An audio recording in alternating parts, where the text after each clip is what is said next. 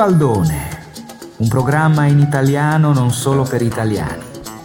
In onda tutti i venerdì su Radio Contrabanda a Barcellona. E buon pomeriggio, bentornati a tutti qui su Radio Contrabanda per una nuova puntata di Zibaldone che cominciamo con questo brano.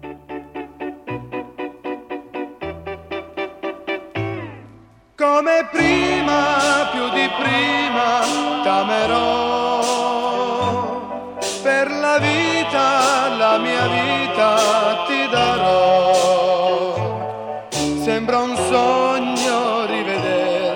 Accarezzarti.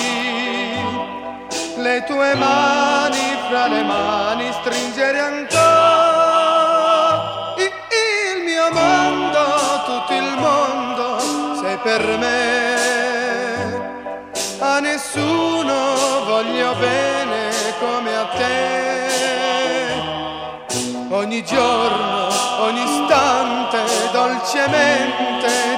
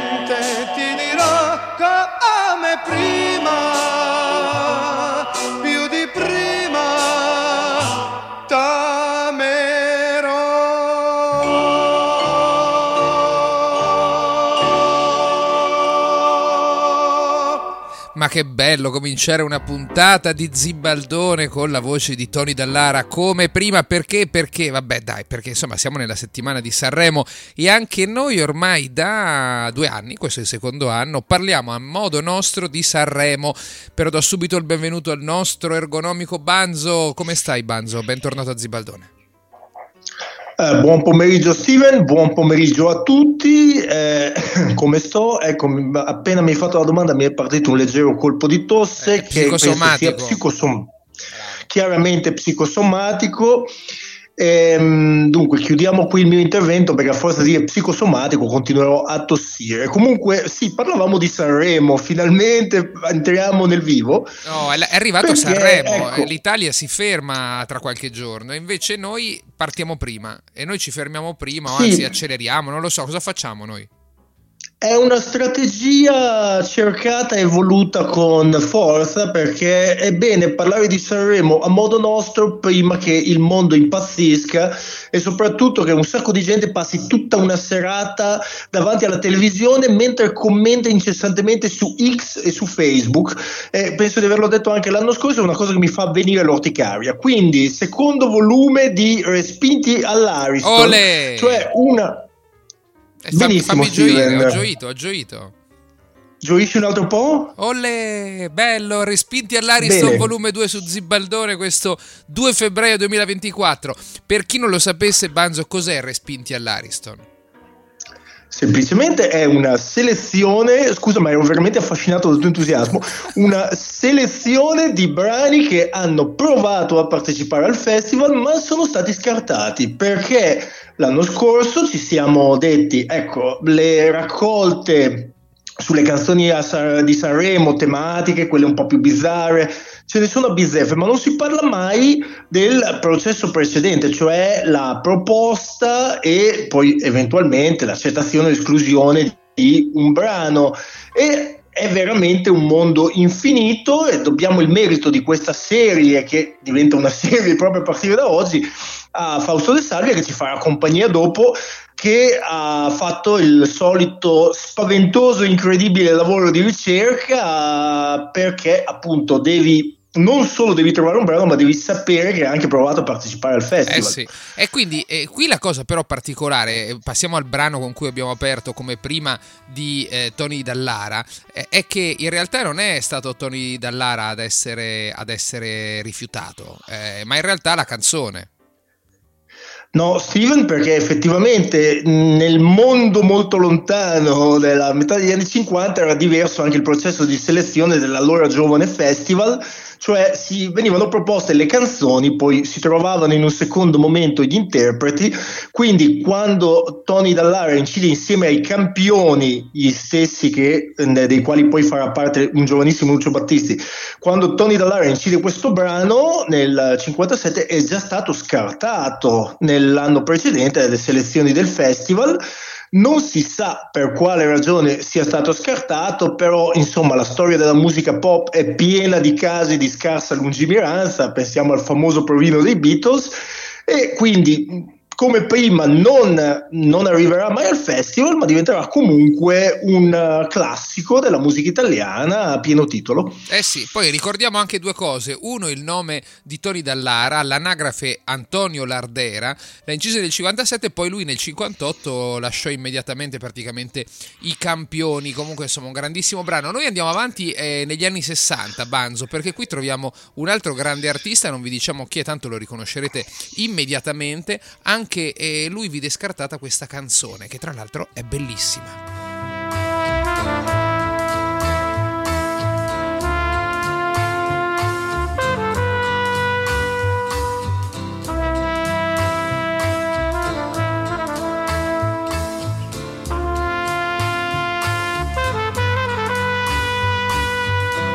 prima ti conoscevo già in un altro mondo, un mondo senza età, lontano, lontano, e tanto tempo fa, chissà dove, chissà quando hai vissuto con me prima di conoscerti. Io t'aspettavo già la mia vecchia vita. Ora non ha più età lontano, lontano e tanto tempo fa, chissà dove, chissà quando, t'ho conosciuta già.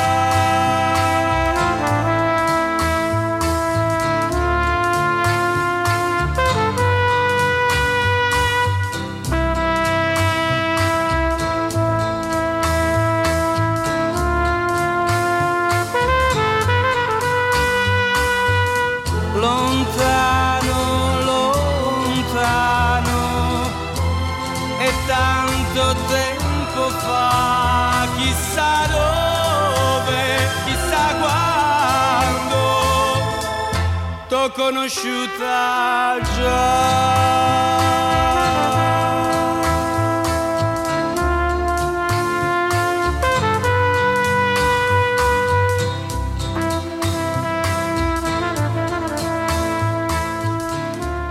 Che bello, che bello questo inizio di Zibaldone, che bello questo brano di Gino Paoli 1965. Prima di vederti ce ne parla Fausto De Salvi a cui do il bentornato a Zibaldone. Ciao Fausto.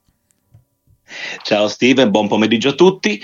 Qui siamo in un altro dei casi particolari, ne avevamo parlato anche l'anno scorso nel primo volume, parlando di Polanca. Ci sono stati anche dei casi di canzoni che erano messe a Sanremo e che poi sono state ritirate per i motivi più svariati.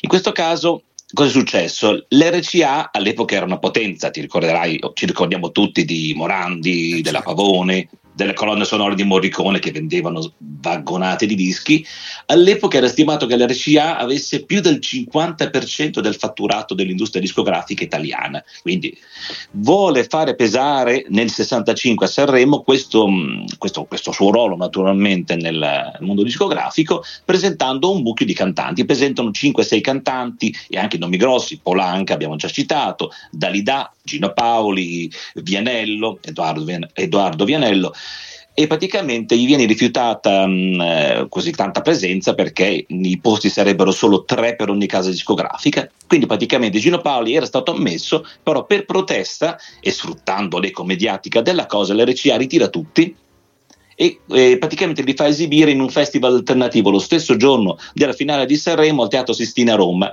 dove fra l'altro, ovviamente essendoci anche Morandi e la Pavone, accorrono migliaia di persone e ci sono anche dei tafferugli proprio, le cronache del tempo li riportano, quindi cosa curiosissima, in questo caso appunto Gino Paoli non può andare a Sanremo, ehm, diciamo che poi probabilmente litiga con l'RCA per questo motivo, la lascia pochi mesi dopo, e ehm, proverà, andrà a Sanremo l'anno dopo con un'altra casa discografica, verrà eliminato al primo turno e da lì comincerà la sua fase calante perché dopo, come ben, sa, come ben sappiamo, eh sì. Gino Paoli ha avuto una fase di minore successo che è durata fino ai primi anni Ottanta. Addirittura smise anche proprio, insomma, appese la chitarra al chiodo per così dire, si dedicò all'attività come ristoratore in Liguria. E mm-hmm. altre, altre, due cose interessanti, citavi Ennio Morricone. Ennio Morricone è l'autore dell'arrangiamento di questa bellissima canzone, aveva già collaborato in varie occasioni con Gino Paoli, tra l'altro nella famosissima Sapore di sale tre, due o tre anni prima e poi eh, l'altra cosa eh, così curiosa è che nella copertina del 45 giri di Prima di Vederti eh, compare un ritaglio di giornale con la scritta Basta con i festival. Sì, probabilmente si era un po' stufato di tutte queste polemiche. Fra l'altro, un'altra curiosità è che il brano compare anche in quell'anno in Gino Paoli allo studio A, che ha eh, una particolarità: sì. è il primo disco italiano inciso dal vivo. Sì, quindi sì. il primissimo disco è anche questo primato. Per questo brano un po' dimenticato. Lo ho in CD, ecco, è bellissimo quel disco, tra l'altro. Partecipa anche come invitato Lucio Dalla. Comunque, questo magari ci torneremo un altro giorno.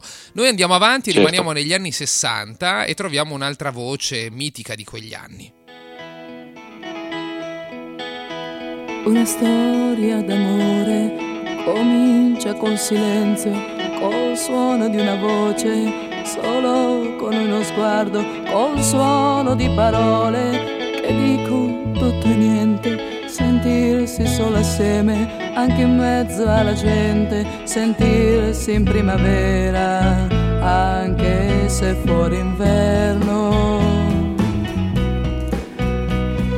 case contro il cielo, le luci hanno già spento, è già venuta notte, piove senza vento, è scesa nelle strade la gente per cercare, almeno nella sera, ore da ricordare, una storia d'amore, ha sempre mille cose da imparare.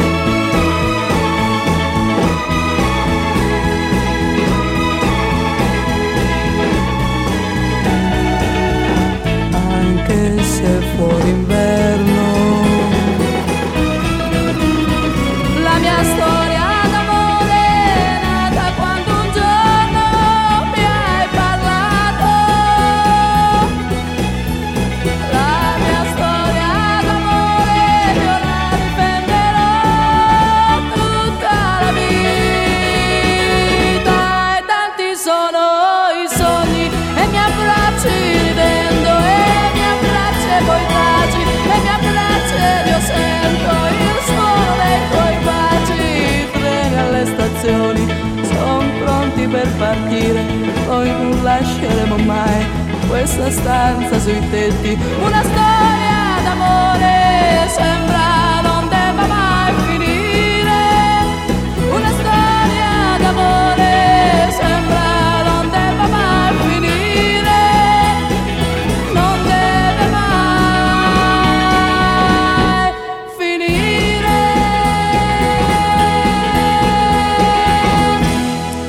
Era il 1967, la voce ovviamente era quella di Caterina Caselli. Banzo, questo brano ha, ha due almeno particolarità, ossia il fatto che la Caselli alla fine in quel 67 partecipò al Festival di Sanremo e il fatto che questo brano è scritto da un eh, poco conosciuto Pontiac, o almeno così si presentava.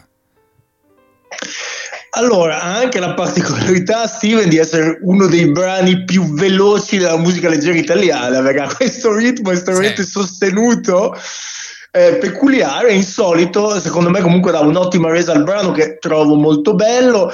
Comunque, venendo alle tue osservazioni, sì, la Cat- Caterina Caselli partecipò con un altro brano, Il cammino di ogni speranza, in coppia con Sonny e Cher, perché ricordiamo che in quegli anni era così, mentre fu scartata questa una storia d'amore e l'anno prima eh, aveva partecipato comunque a Sanremo con Nessuno mi può giudicare, che è un brano che direi che è rimasto abbondantemente nella storia della musica italiana. Invece il brano del 67 non se lo ricorda quasi nessuno e non si ricorda quasi nessuno neanche questo brano scartato ed è un po' un peccato perché l'abbiamo appena sentito. Eh, Pontiac in realtà è Mansueto De Ponti, eh, si chiamava veramente Mansueto, che però nel brano non fa praticamente nulla se non metterci il nome, perché in realtà lo aveva scritto un giovane ma non più giovanissimo Francesco Guccini, che però non era ancora iscritto alla SIAE, quindi si doveva ricorrere a un prestanome e comunque la Caselli cantò anche altri brani del Guccini più o meno degli esordi diciamo dandogli anche il battesimo televisivo nel 67 il primo maggio alla trasmissione Diamoci del tu Eh, ci diamo del tuo allora. Eh, ma sì, noi è vari anni che ci diamo del tu, eh, comunque per finire di dire tutto quello che c'è da dire su questo brano, che è moltissimo, gli altri autori sono Pace e Panzeri, che sono una specie di entità metafisica che va sempre pronunciata in coppia o con un terzo elemento, Steven. Ehm, e poi l'arrangiamento è di Franco Monaldi. Eh sì, sì, sì. Comunque magari diamoci anche del voi perché ormai nell'Italia meloniana forse va più di moda. Non lo so, comunque il 67 era l'anno, non scordatevelo poi del- della partecipazione di Tenco e Dalida e purtroppo poi del suicidio di Tenco. Andiamo avanti e troviamo un altro artista che ebbe tantissimo successo, vinse anche un Sanremo oltre vent'anni dopo. Vediamo se lo riconoscete.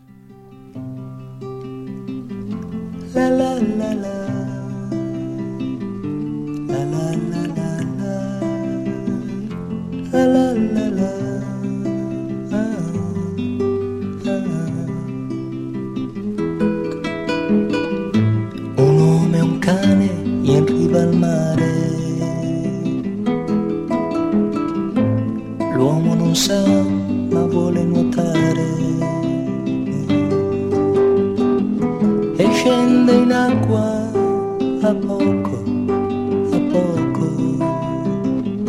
Il cane pensa sarà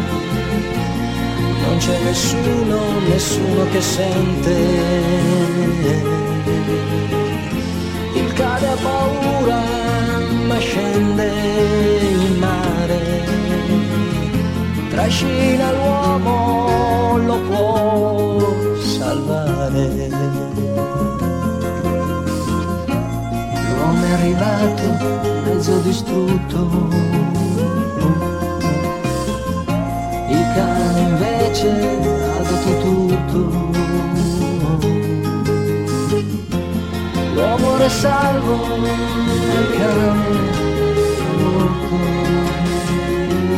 Fischia la notte laggiù al porto.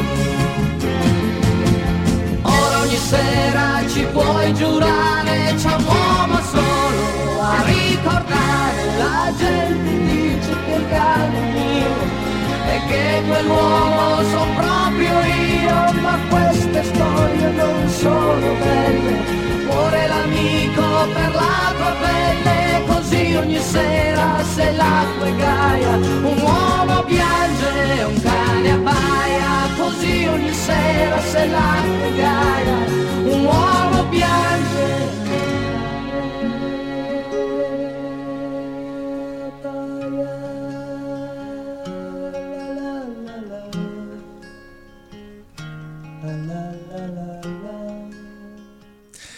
Voce era ovviamente riconoscibilissima, è quella di Rona, all'epoca ancora Banzo solo Rosalino, ossia Rosalino Cellammare, che il suo vero nome. Storia di due amici, era il 1972.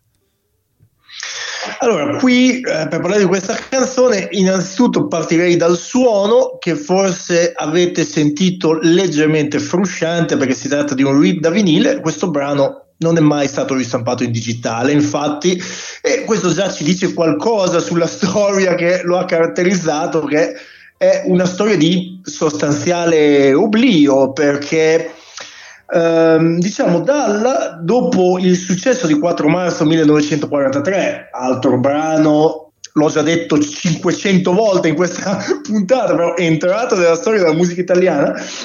Prova a tornare a Sanremo l'anno dopo eh, e Rosalino o Ron fa parte del suo team creativo, c'è cioè il paroliere Baldassi e eh, uno dei brani è Piazza Grande che ce la fa e otterrà a sua volta grande successo. L'altro brano è questa storia di due amici che invece verrà scartato. Eh, Ron cercherà di proporlo al disco per l'estate, eh, ma sarà scartato subito alla prima fase e da lì comincia questa storia di, di, di totale oblio, come ho detto prima, perché nemmeno il suo interprete la riprenderà mai più ed è un peccato perché è comunque una bella canzone degna di essere riscoperta, secondo me. Assolutamente, tra l'altro insomma ricorda un po' anche in quell'epoca no? i pezzi come Il gigante la bambina, queste sonorità e cosa anche molto così, dettaglio però particolare per chi eh, si è visto tutti i film di Bud Spencer e Terence Hill, eh, chi suona insieme a Ron sono Guido e Maurizio De Angelis, ossia i futuri Oliver Onions che hanno scritto appunto e interpretato molte delle colonne sonore di tanti film, tra cui anche quelli di uh, Bud Spencer e Terence Hill. Sì, beh, probabilmente ci dice qualcosa su un'industria musicale che non esiste più. Comunque, ah, questi no. erano musicisti che lavoravano 365 giorni all'anno alla musica e non voglio necessariamente dire che eh, l'industria musicale fosse una catena di montaggio, però ci si poteva trovare a fare molte cose diverse e comunque con uno standard qualitativo molto alto perché qui stiamo parlando di una canzone che come abbiamo detto è stata sostanzialmente dimenticata da tutti. Gli anni 70 sono gli anni di Sanremo un po' down, senza la Rai o al massimo una puntata a sera, insomma con il playback eccetera. Si presentò anche questa canzone che nel 78 non fu accettata.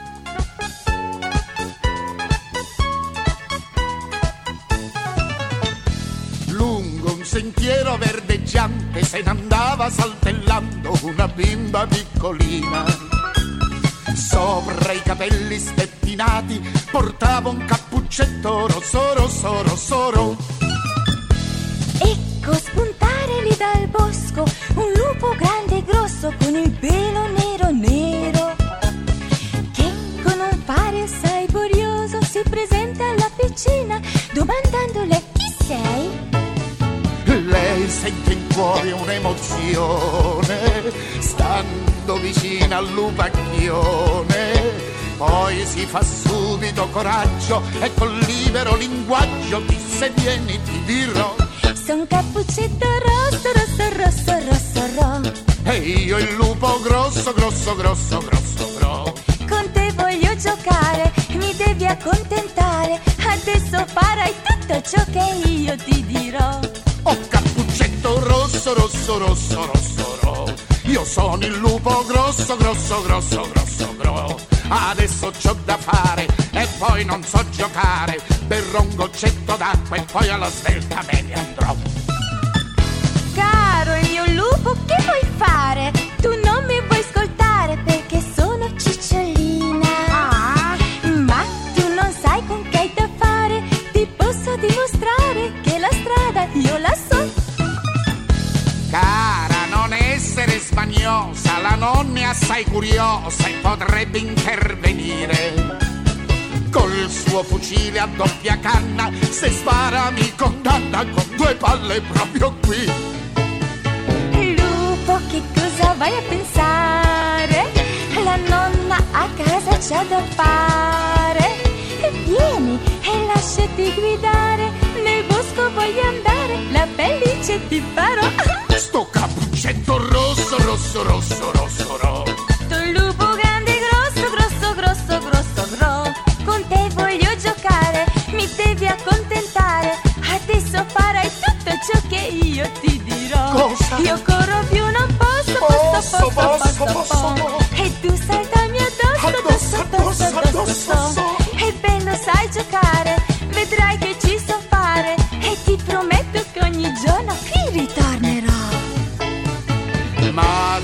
bosco ci fu chiasso, l'eco delle voci arrivo in basso, alle orecchie attente della nonna che con quella doppia canna proprio qui mi fallinò. Il gran lupo nero nero fu punito per davvero. Lei piangendo, poverina, ritornò dalla nonnina.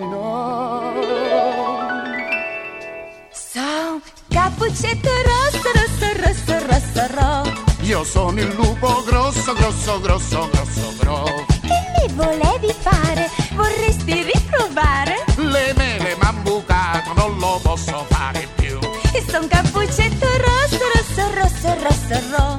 Io sono il lupo grosso, grosso, grosso, grosso, gro. Non si può più giocare, non si può passeggiare. Al prossimo giochetto noi non grideremo più. Sei stata tu che hai... Ciao, ho una grande sorpresa per tutti. Sentito? Finalmente è arrivato il... Dai, balla anche tu col disco di Tito. Beh, io non ho capita questa cosa, però balleremo sicuramente anche noi in questa settimana Sanremasca con il disco di Tito Fausto, però insomma torniamo anche a bomba sul brano che ci siamo sentiti prima, che è un brano, devo dire, un po', insomma, momento down di Sanremo, lo dicevo poc'anzi, ma con due voci Forse la prima molti ascoltatori l'hanno riconosciuta, quella maschile, quella di Franco Franchi, che con Ciccio Ingrassia insomma, era eh, protagonista di tanti film comici e anche trash dell'epoca. L'altra invece forse non si è capita bene. Sì, di sicuro non è Ciccio, invece è Ilona Staller, in arte Cicciolina, che, che all'epoca non era ancora la pornodiva che poi abbiamo conosciuto, diciamo, ovviamente tutti, si diciamo, districava ancora fra eh, film softcore, eh, trasmissioni radio, trasmissioni, andava anche spesso in televisione, quindi diciamo aveva ancora un- un'immagine eh, diciamo licenziosa per usare un eufemismo però ecco poteva anche pensare di poter andare in gara a Sanremo. In questo caso abbiamo appunto eh, Franco Franchi che scrive con eh, Vito Tommaso musicista insomma espertissimo anche colonne sonore con cui aveva anche scritto brani per bambini come Telefonata a Gesù, ecco per intenderci, però nello stesso anno fa Telefonata a Gesù e una versione per adulti della fiaba di, di Cappuccetto Rosso. Ehm, diciamo sì, Sanremo stava cercando diciamo, di riprendere la strada e quindi eh, ci sono appunto questi ex- tentativi di exploit, però il brano non viene ammesso. Ehm, la cosa curiosa è che ha comunque questo, arrangiamento un po' fancheggiante ed è dato dalla sezione ritmica, perché Giovanni Tommaso al basso era il leader dei Perigeo, il fratello di Vito, e la batteria è suonata da Agostino Marangolo dei Goblin, quindi sempre tornando al discorso di, dei grandi musicisti che lavoravano 365 giorni all'anno, quindi abbiamo davvero questo brano particolarissimo che appunto poi è stato completamente dimenticato e recuperato molti molti anni dopo in una compilation. Eh sì, eh, insomma, andiamo avanti. Noi, giusto all'inizio degli anni Ottanta, troviamo anche questa canzone di un'altra grande artista.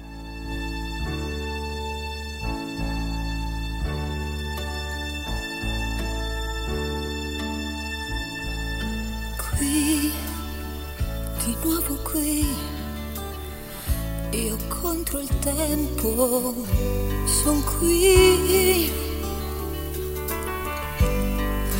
E ancora canto per chi, canto per chi, chi mi ha tradito e poi ripresa, mi ha lasciato troppe volte, chi mi offesa.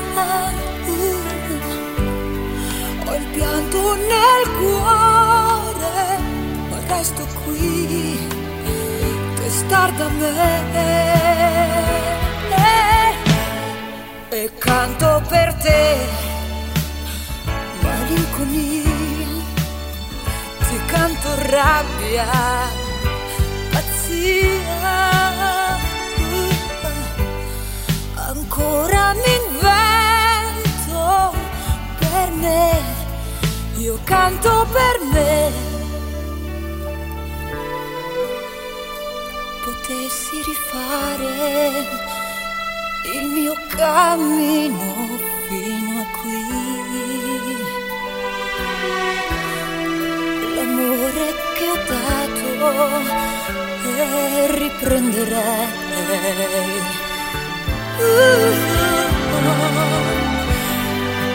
A te che ora sei così lontano, io lo darei, ragazzo mio. Bambino mio. Ah. Oh sì, per te canterei e sarei là La tua chitarra, la tua voce sarei. Dolce il mio canto per te, solo per te. E invece sono ancora qui, qui, senza allegria. Oh, io contro il tempo,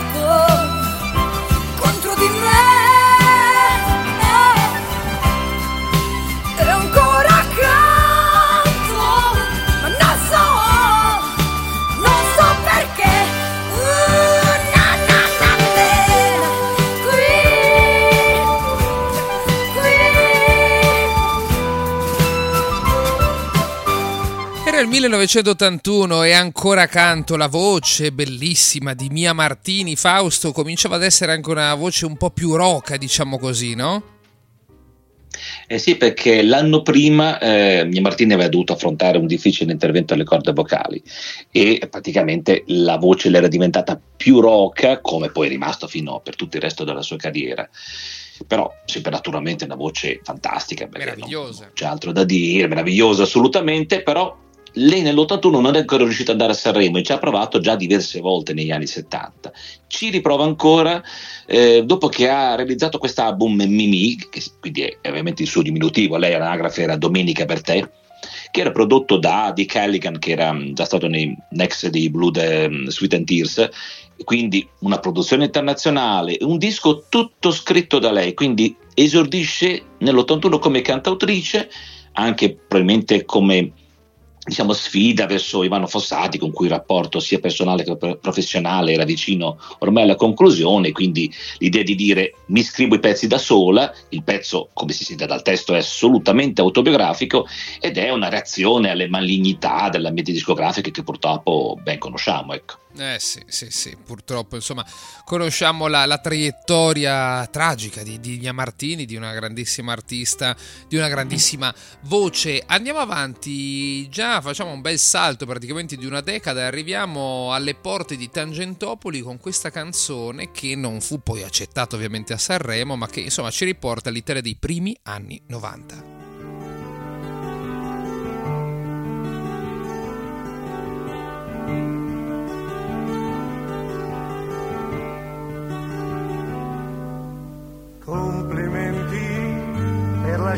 Scelta del teatro di posa. Complimenti per il valido parterre. Complimenti per l'addobbo floreale, l'orchestra fatale in questa diretta tv. Complimenti anche a tu.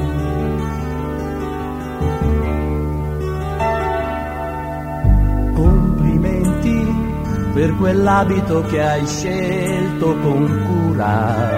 Complimenti per la tua anima pulita. Mi spaventi, tu normalmente così schivo. Mi sgomenti. Con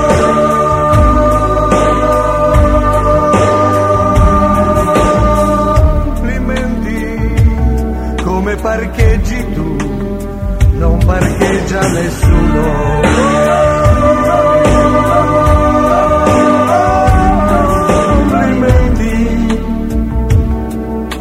Mi consenti complimenti sinceri.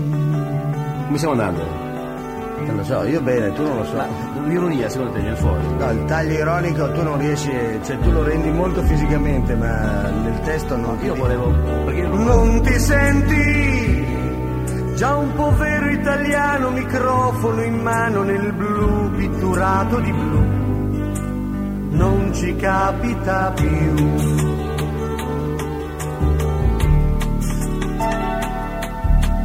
Complimenti all'economia che è in netta ripresa. Complimenti per lo spirito d'impresa. Complimenti, sì, per il genio degli albini,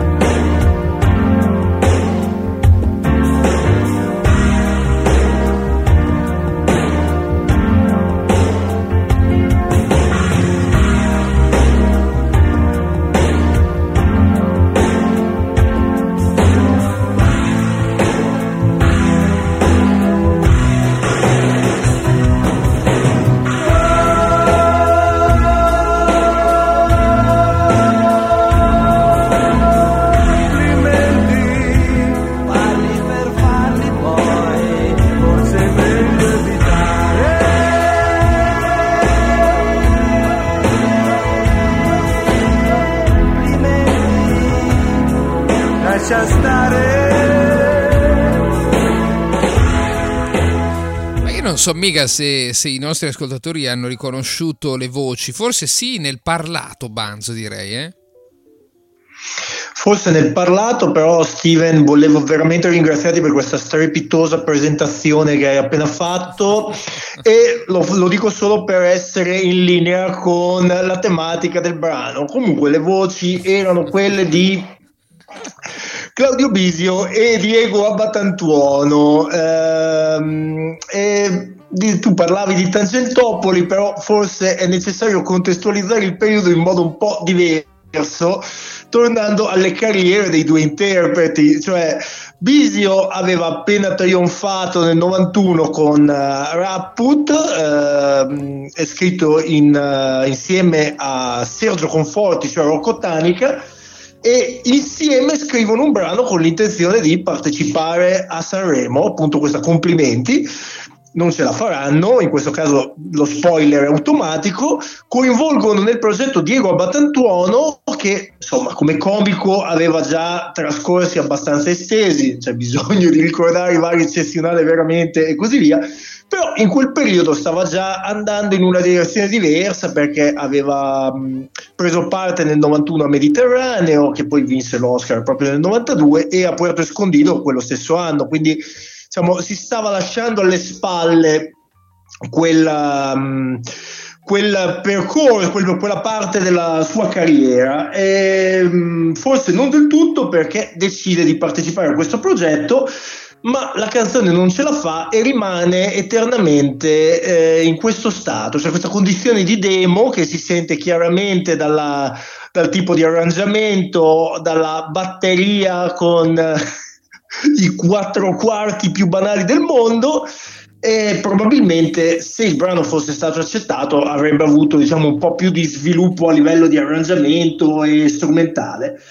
Ehm, come abbiamo detto, non è mai stato inciso sul disco, dopo è sempre rimasto eh, in questo stato larvale. Comunque fu eseguito in televisione dagli interpreti, cioè Bisio Abbatantuono insieme allo stesso Rocco Tanica nel dicembre del 98, però non se la ricorda nessuno, io non la conoscevo.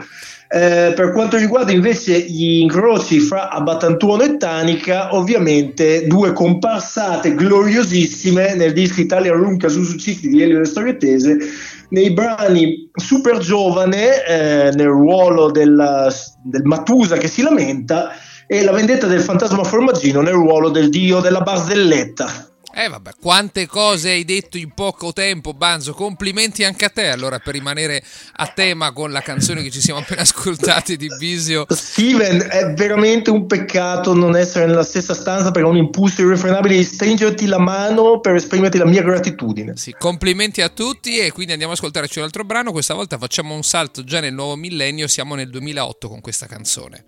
Vediamo se riconoscete o con l'artista.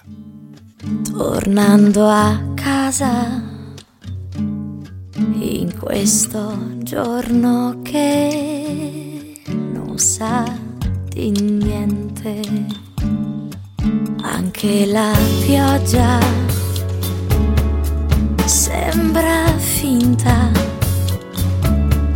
come al cinema, quasi quasi tradirei momenti,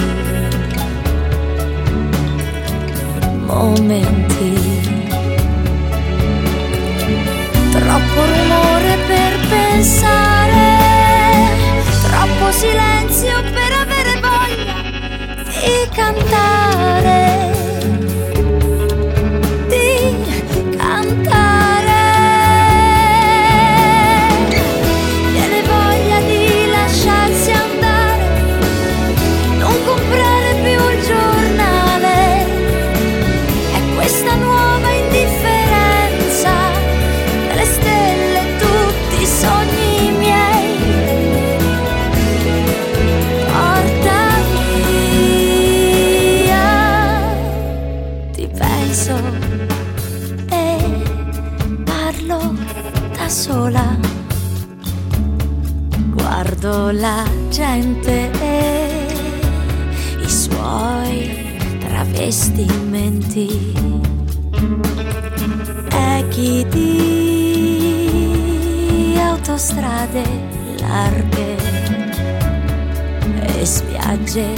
veré.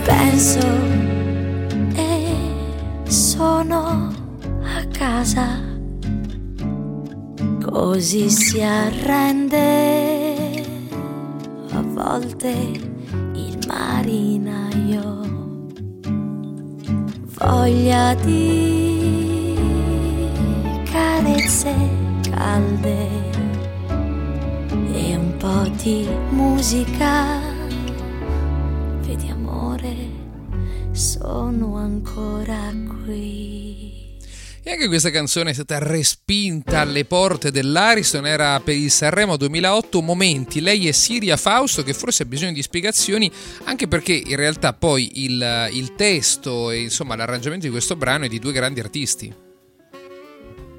Sì, Steven, allora ricapitoliamo un attimo. Siria aveva vinto Sanremo Giovani nel 96, quindi aveva avuto una sua carriera, diciamo, molto pop melodico, classico sanremese naturalmente. Lei è figlia, figlia d'arte perché l'anagrafe fa Cecilia Cipressi ed è la, mm, eh, la figlia del- di Elio Cipri, è nome d'arte, ex cantante ma soprattutto produttore, che è stato produttore per tanti anni di Endrigo, di Sergio Endrigo. E praticamente quando lei ha mh, realizzato, ha deciso di diciamo, cambiare un po' più genere, andare verso un indie pop, quindi con naturalmente sonorità più ricercate, ha contattato ehm, Cesare Malfatti dei La Cruz, eh, quindi realizzando quest'album Un'altra me con ehm, la ripresa di brani dei Perturbazione, di Marta sui tubi, di altri artisti emergenti, Non voglio che Clara e mancava l'inedito e praticamente cosa succede? Lei chiede, questo me l'ha detto lo stesso Malfatti che ho avuto modo di incontrare recentemente in un, un suo concerto, ehm, ha chiesto alla figlia di Endrigo, Claudia Endrigo, un quaderno di, ehm, di brani, di testi inediti, perché sappiamo che Bene che Endrigo negli ultimi anni non riuscì a pubblicare quasi mai dischi, ha pubblicato pochissimo, era quasi dimenticato, ovviamente non, non mancava di lamentarsi, e giustamente. Quindi le ha dato questo quadernino con alcuni testi inediti e lei ha scelto questo momenti e appunto ha chiesto, ha fatto sentire ovviamente, eh, ha fatto leggere a Malfatti che ha composto una musica mm, ad hoc, ecco. Però niente, neanche in questo caso Endrigo è riuscito ad andare a Sanremo neanche in versione postuma, ecco. Eh sì, eh, Endrigo che ci aveva lasciato nel 2005, ormai praticamente vent'anni fa quasi. Andiamo avanti, ci avviciniamo davvero al presente, gli anni 10 del nuovo millennio, fu rifiutata anche questa canzone.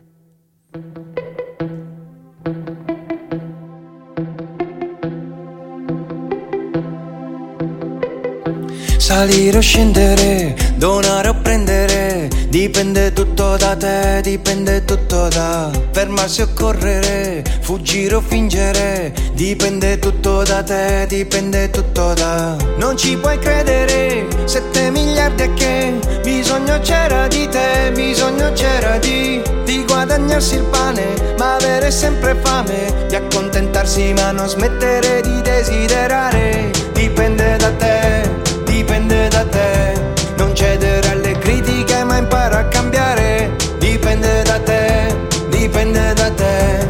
Se servi o sei servito, se. Sorridere.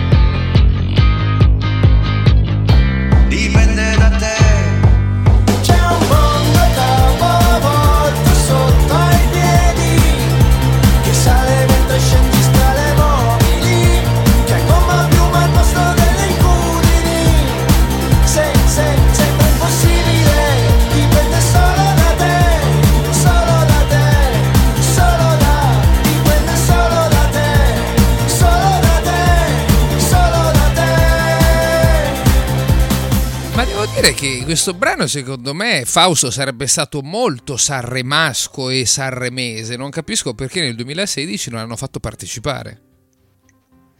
Ma chissà, in realtà fosse le loro chance di perturbazione, che sono, parliamo di loro, di, dipende da te, le avevano già giocate due anni prima. Loro avevano avuto un ottimo riscontro con il brano L'Unica, che aveva avuto anche una buona rotazione radiofonica. Non hanno mai venduto milioni di dischi, poi già, già non si vendevano più all'epoca però ecco loro riprovano nel 2016 a partecipare questo hanno, avevano appena realizzato l'album ehm, Le storie che ci raccontiamo prodotto da Tommaso Colliva quindi comunque insomma che, che, sta dietro da tanti anni ai Calibro 35 quindi sì. parliamo insomma di, del meglio dell'indie italiano e eh, fra l'altro loro stavano mutando verso una sonorità più elettronica rispetto al loro classico. Loro avevano sempre avuto due chitarristi, la violoncellista, la formazione si era ridotta, quindi avevano fatto questa eh sì. scelta più rock rock elettronica, però chissà perché non, non li hanno non selezionati. Esatto. Eh, è rimasto fuori questo. questo. brano. Eh sì, 2016 dipende da te, perturbazione. Fausto, siamo arrivati a fine trasmissione. Grazie davvero di essere stato con noi. Grazie anche per tutto il lavoro di ricerca di questo secondo volume dei Rispinti all'Arison. Ci ritroviamo nelle prossime settimane. Certo, Steven, un'anticipazione. Io in archivio ho 100 canzoni attualmente escluse a Sanremo, quindi ne abbiamo per tipo 10 volumi, quindi questo già, può essere una minaccia, velata minaccia, una minaccia no. fino al 2034, no, ma... andiamo avanti più esatto. di Sanremo. Esatto, grazie a tutti ragazzi, ci, ci, risentiamo presto. Un abbraccio Fausto. Banzo, per eh, salutarci ci rimane un ultimo brano, rimaniamo sempre nella zona di Torino. Sì, guarda, io volevo comunque fare i complimenti a Fausto, anch'io per lo straordinario lavoro, per la bellissima voce e per tutto quanto in generale. Rimaniamo a Torino, passando dai perturbazioni ai subsonica e avvicinandoci in modo pericolosissimo al presente, Steven, perché arriviamo a un brano scartato per l'edizione 2024. Siamo in tempo. Non, non... Esatto, siamo in tempo. La canzone si intitola Universo ed è già stata pubblicata appunto perché essendo stata scartata non hanno avuto bisogno di trattenerla e fa parte dell'album Realtà Aumentata che è uscito il 12 gennaio per Epic. E secondo i Subsonic il brano, beh Subsonic che comunque erano già stati a Sanremo nel 2000 arrivati undicesimi con tutti i miei sbagli che è uno dei loro brani più riusciti nonostante il titolo e questo universo che adesso sentirete invece non ce l'ha fatta e a loro dire è per l'intro strumentale di 57 secondi.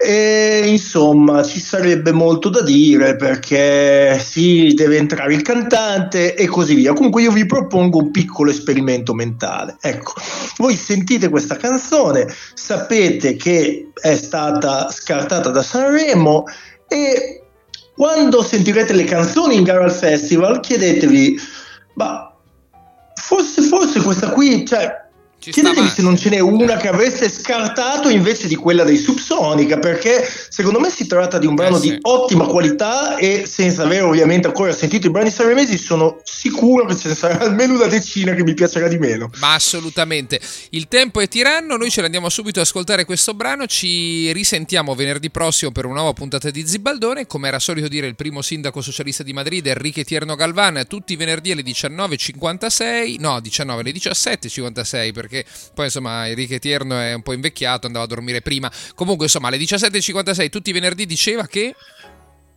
Eh, Steven, prima di fare la gag, controlla bene l'orologio perché se no, eh, insomma, io potevo arrivare due ore dopo a questa gag. Come facciamo? Eh, insomma, eh, è un problema. È un problema. Allora ci andiamo a ascoltare i 57 secondi di intro Com- del brano dei Subsonica Universo. E complimenti anche ai Subsonica sonica, questa Com- volta non ironicamente. Complimenti a tutti, complimenti, complimenti anche a voi che ci avete ascoltato. A venerdì prossimo. Ciao Banzo!